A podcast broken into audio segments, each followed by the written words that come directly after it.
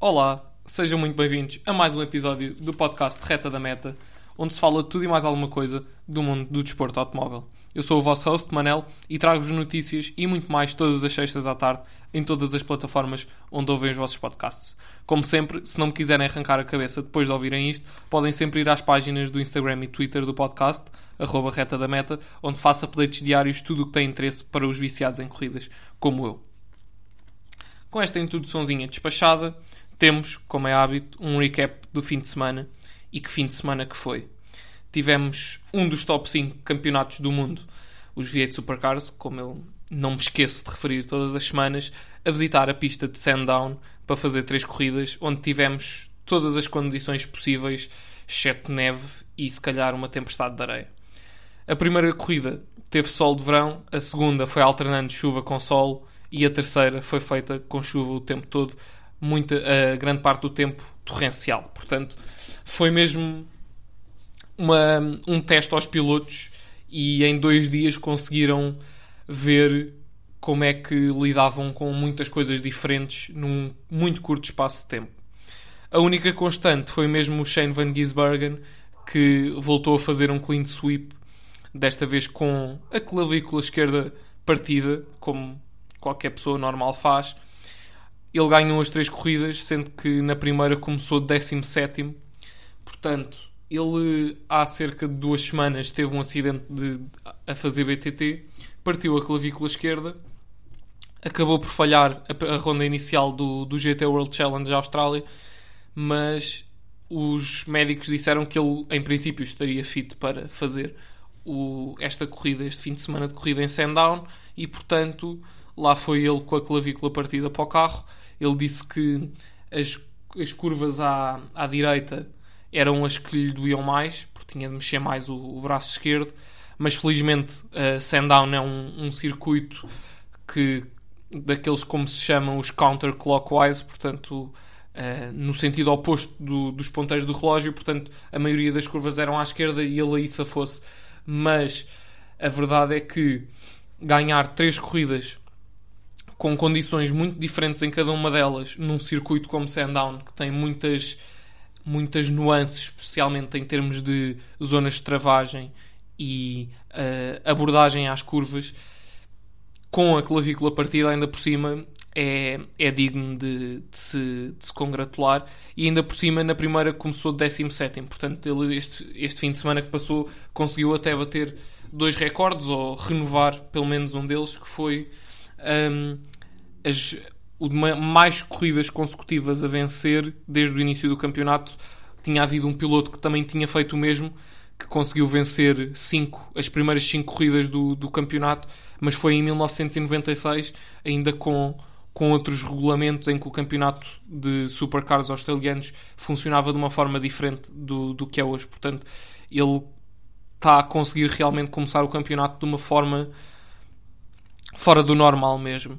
E depois a vitória com a, a vitória de mais, mais atrás na grelha, portanto, a começar de mais em baixo, ele começou de 17, portanto, se não me engano, nona, uh, nona linha de partida e conseguir ganhar numa pista que é estreita, portanto, uh, raramente os carros, tirando na reta da meta, reta da meta, tirando na, nessa reta, é, são raros os locais nessa pista em que pode haver mais do que três carros, por exemplo, alinhados ao lado uns dos outros. Portanto, ele teve de fazer um grande trabalho mesmo para, para ultrapassar os carros.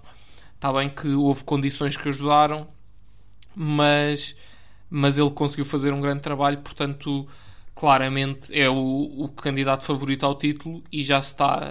Um, a distanciar dos, dos principais concorrentes, mas também é um campeonato longo, ainda estamos no início, mas de certeza absoluta que vai ser um, que vamos ter um resto de campeonato bastante emocionante, mesmo que ele continue com, com estas performances para, para o resto do ano. Boa surpresa também relacionada com isto foi descobrir que as corridas dão em direto na Sport TV. Isto é sempre de madrugada, não é? Portanto, a, por exemplo, no domingo a primeira corrida foi às 3, às 2 e meia da manhã e a segunda foi às 5 e meia da manhã. Mas pronto, quem, quem tiver energia pode ver. Eu, infelizmente, apesar de ter tido a oportunidade para ver estas segunda e terceira corridas, um, houve um evento que chamou mais alto antes destas duas e que esgotou aqui a bateria do, do pai. Evento esse que, se sabem ler, deu o título a este episódio e foi isso mesmo. Tivemos as 12 horas de Sebring, a segunda ronda do campeonato da IMSA, e que nos deu um dos melhores finais de corridas de resistência dos últimos tempos, até melhor do que as 24 horas de Daytona, que foram uma, uma ótima corrida este ano, melhor que as 24 horas de Le Mans do ano passado, e, e portanto foi, foi uma, uma corrida que deu mesmo bastante gosto ver.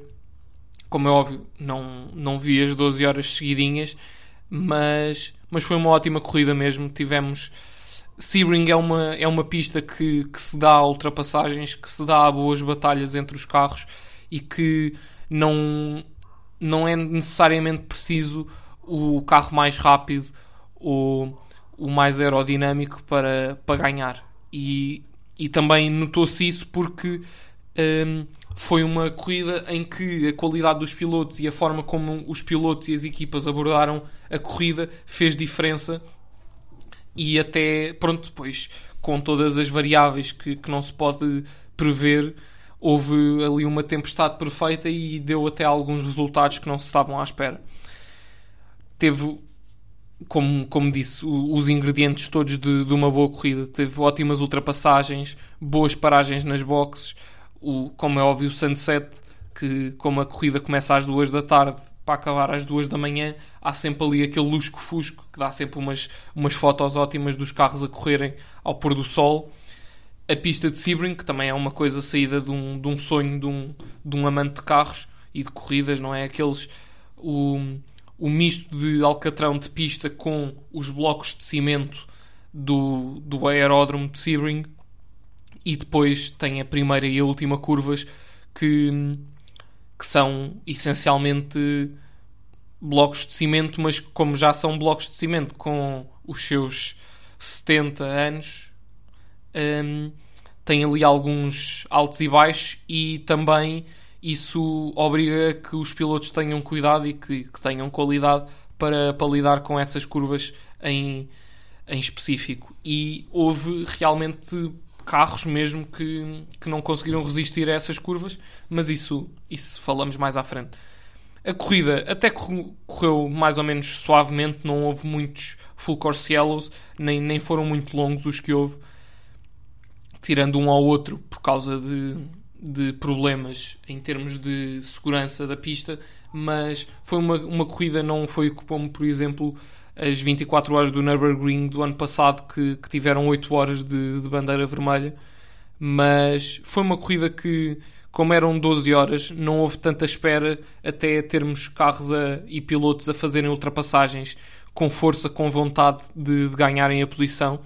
E logo no início tivemos dois Cadillac DPI que, que decidiram andar ali um bocado na luta e houve um deles que ensanduichou o outro contra a parede e por isso o, o Cadillac da Wayland Racing, que na altura tinha o Pipo Darani uh, a conduzir, teve de ir às boxes e ficou logo, logo mesmo no início da corrida, 5 ou 6 voltas atrás do, do leading pack. Portanto, um, ehm, foi, foi um mau começo para esse carro, mas depois também com isto, sendo que o carro que, que teve de ir às boxes era um dos favoritos a ganhar, até tinha sido o carro que tinha feito a pole, não depois houve ali uma série de, de coisas que foram provocadas por isso que, que, não se estavam à espera e por isso também houve mais imprevisibilidade no resultado logo a partir daí.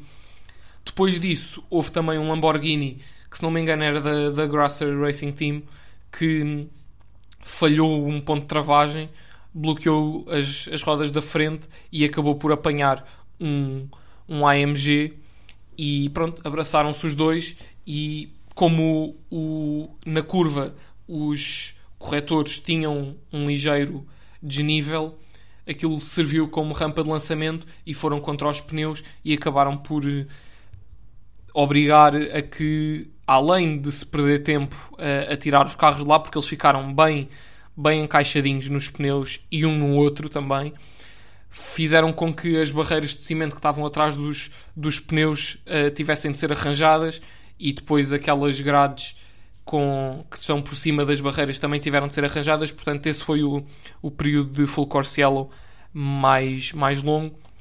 Pronto, é daqueles highlights que nós vemos, não é? Não, como é óbvio, não queremos que aconteça nada, mas a verdade é que uh, não nos importamos de, de, ver um acidente.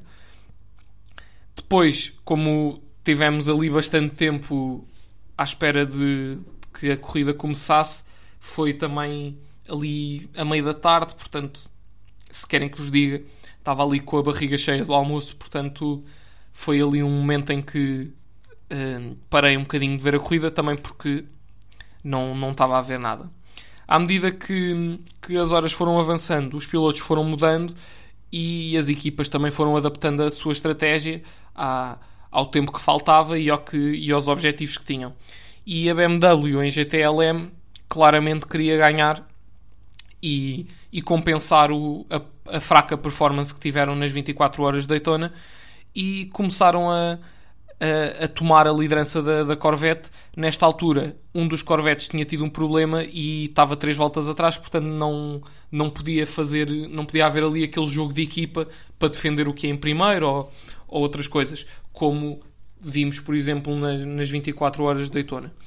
E, e portanto, os BMWs estiveram até bastante bem e o Porsche da, da WeatherTech também. Portanto, tivemos ali uma three-way battle bastante boa sendo que o, o BMW, que, que estava em primeiro, conseguiu, conseguiu aproximar-se bastante mesmo do Corvette e durante o final da corrida tiveram os dois a lutar em posição mesmo na pista um com o outro.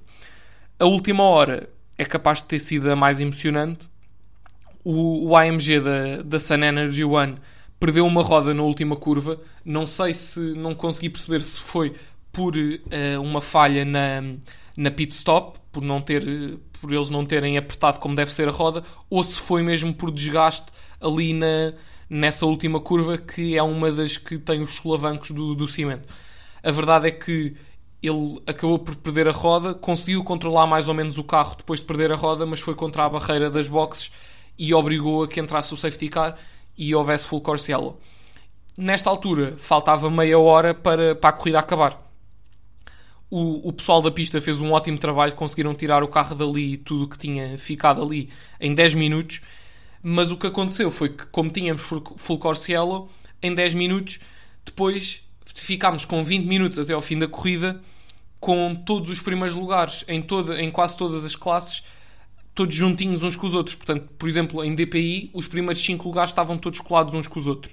Em GTLM, a mesma coisa, e em GTD, a mesma coisa.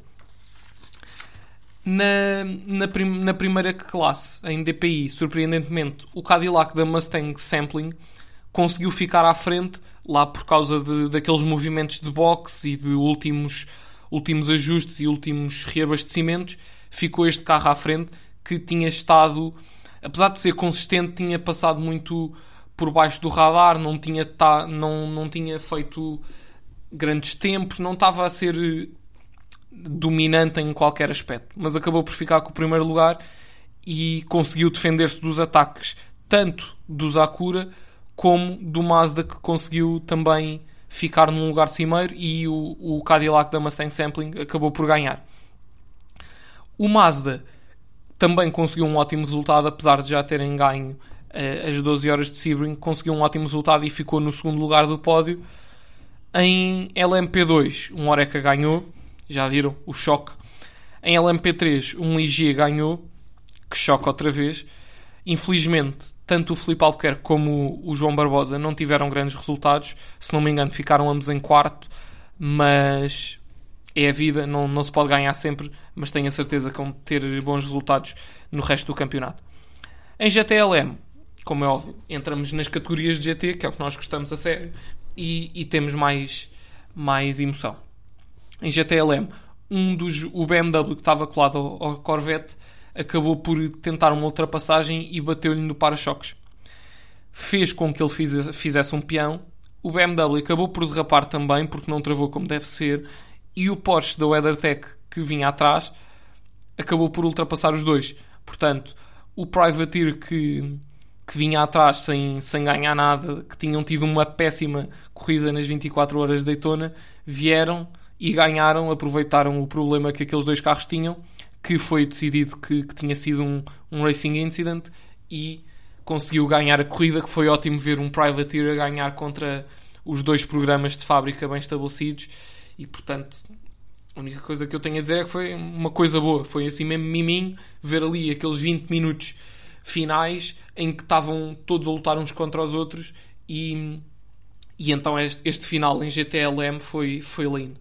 Em GTD tivemos uma, um domínio da Porsche na segunda parte da corrida, depois de, de termos visto um, uma ameaça de, de, domínio dos Lexus da, da Vassar Sullivan, mas que depois foram caindo na, na classificação. Houve o ano da marca de Stuttgart e uh, a Porsche, o Porsche lindíssimo, cinzento e com um vermelho, tipo aquele tecido escocês das saias, dos kilts deles, da Pfaff Motorsports, conseguiu conquistar o primeiro lugar. E tivemos também um Aston Martin da, da Heart of Racing a ficar em terceiro. Portanto, tivemos. Foi um bom pódio.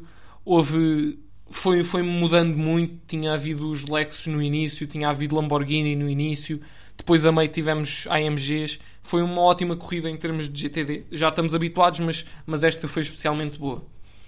Foi, no geral, feito, dito tudo isto. Foi uma ótima corrida, foi muito entusiasmante e só deixa com mais água na boca para à espera da próxima ronda da, da IMSA. Como já estamos habituados, os reis da IMSA já disponibilizaram a corrida inteirinha em segmentos de, se não me engano, 3 horas, de forma grátis no YouTube. Portanto, se não viram a corrida em direto e estão com curiosidade de ver ou a corrida inteira, ou por exemplo, agora só esta parte final que vos falei, têm curiosidade e podem ver grátis no YouTube à vontadinha. Feito o recap, temos um calendário ótimo para este fim de semana. Há os últimos testes de Super GT, não é nada do outro mundo, mas tinha de, de referir Super GT, não é? Se vocês seguirem na, na página do Instagram, vão ver que 90% das histórias que ponho são de corridas ou de equipas ou de carros de Super GT, porque eles têm ali qualquer coisa que atrai de uma maneira estúpida e têm carros de corrida que não se vêem mais lado nenhum e, e é ótimo ver. Tem também transmissão no YouTube, infelizmente começa às três e meia da manhã, tanto sábado como de domingo. Mas, se estiverem acordados a essa hora, por que não? A Fórmula 1 volta, finalmente, não é? Este fim de semana, depois de termos visto Drive to Survive de um, num dia inteiro e de andarmos a ter mini testes e sneak peeks e coisas assim, temos Fórmula 1 finalmente no Bahrein. Está bem que não é a melhor, não é a melhor pista, mas também não é nada, não é nada má. Para a primeira ronda do campeonato, já sabem, vai haver cobertura total. Provavelmente os treinos, não sei se, se houver alguma coisa de especial aí, aí de falar, mas quali, quali e, e corrida temos e para a semana, óbvio, vou, vou falar do, do que acontecer e esperemos que haja ou vitória do Bottas ou assim um, qualquer pessoa que não seja o Hamilton a ganhar é, é, uma, é um bom resultado. Esperemos que, por exemplo, a Williams consiga marcar pontos ou tenhamos assim um outsider no pódio, se calhar um Aston Martin ou um Alpine, qualquer coisa, ver como é que os McLaren estão. Portanto, muitas coisas para ver este fim de semana na Fórmula 1. Temos também 12 horas de Mugello, que vai ser a segunda ronda da, da 24 Hour Series, que, se não conhecem, é uma série que tem corridas só de resistência, de, se não me engano, 8 horas para cima, e percorre uma série de circuitos, não se calhar os tradicionais de resistência, como Le Mans ou uh, Spa ou qualquer coisa assim, mas passam por muitos circuitos de qualidade, aqui principalmente na Europa, que se calhar não, não vemos em, em competições como o ECO, a European Le Mans Series, mas são mesmo muito bons e, e vale a pena ver. E além de terem carros de GT3 e GT4, depois também têm carros, por exemplo, os Porsche da, de Porsche Super Cup, têm aqueles que são tipo experimentais GT, tipo os KTM uh, Expo e coisas assim. Portanto, tem assim também bastante variedade e é obviamente uma ótima pista. Portanto, também tem, também tem transmissão no YouTube. Coisa linda. Se quiserem ver, não tem nada para fazer, é, é também uma boa forma de passar o tempo. E finalmente temos Trans Am de volta em Road Atlanta. Ótima pista, ótima, ótima competição, ótimos carros, bons pilotos. Não digo ótimos porque sinceramente não a grande maioria deles não são muito não são muito experientes ou não são eh, mesmo profissionais. Portanto, é preciso perceber que pronto, há ainda um, um, um espaço para crescimento nessa, nessa área. Mas não, não tiro mérito a nenhum deles. É, há sempre ótimas corridas e temos um fim de semana cheio de coisas boas para ver, três transmitidas no YouTube e, portanto, fáceis do, daqui do, do host ver, e depois a Fórmula 1 que, que aqui o, o pai vai ver numa, numa stream manhosa qualquer ligado à televisão. Portanto, dito isto, e tendo dado aqui este calendário ótimo para este fim de semana, da minha parte é tudo. Eu volto para a semana à mesma hora e até lá, boa semana.